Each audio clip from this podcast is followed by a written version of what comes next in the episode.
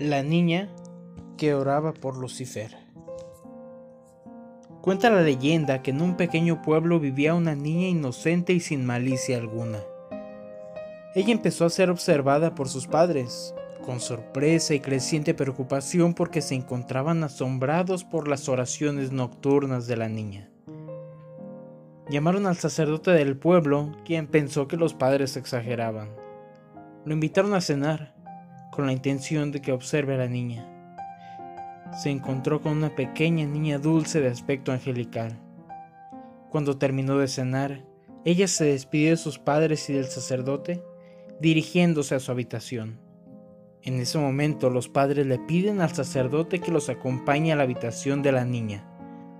Ya detrás de la puerta es cuando se empezó a oír. Y cuida a mi mami, a mi papi, a mis hermanos. Ah, y por favor cuida mucho de Lucifer. Nadie pide por él, y yo lo hago en nombre de todos. Su padre estaba horrorizado. Sin embargo, la conducta de la pequeña era intachable, por lo que el sacerdote solo ordenó que la vigilen. El tiempo pasó y lamentablemente las condiciones en las que vivían no eran las mejores. Solían caer en hambrunas y padecer enfermedades.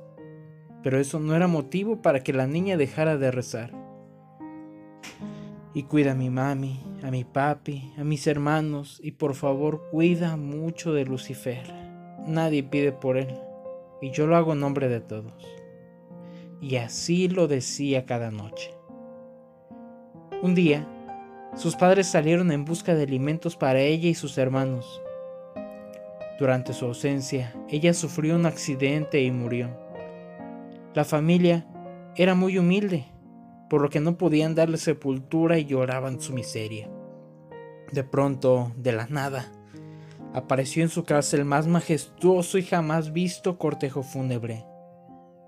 Rosas, coronas, una elegante carroza jalada por seis corceles negros y al frente del corjo, un hermoso joven de piel blanca como la nieve pelirrojo, vistiendo un traje de gala negro. Tanta belleza impactaba, pero lo que más impactaba eran sus ojos rojos como la sangre, como el carbón encendido, pero hermosos y cautivadores, bañados en lágrimas que ocultaban la verdadera fiereza de su dueño. Inició la misa de cuerpo presente la iglesia estaba a tope y el joven en primera fila seguía llorando, sin mirar a nadie, solo la caja blanca de fino albastro que contenía aquel angelical cuerpo. Los padres de la niña no se animaban a agradecer o cuestionar a su distinguido benefactor, quien cabizbajo seguía en su solemne y silencioso llanto que desgarraba el alma del más valiente. Finalmente, el cortejo partió hacia el cementerio, donde los padres y hermanos y familiares de la niña pudieron contemplar el sepulcro más majestuoso jamás visto. Al ingresar al féretro, al nido del descanso eterno, el joven estalló en un llanto que dobló a más de uno. Los padres no sabían qué hacer.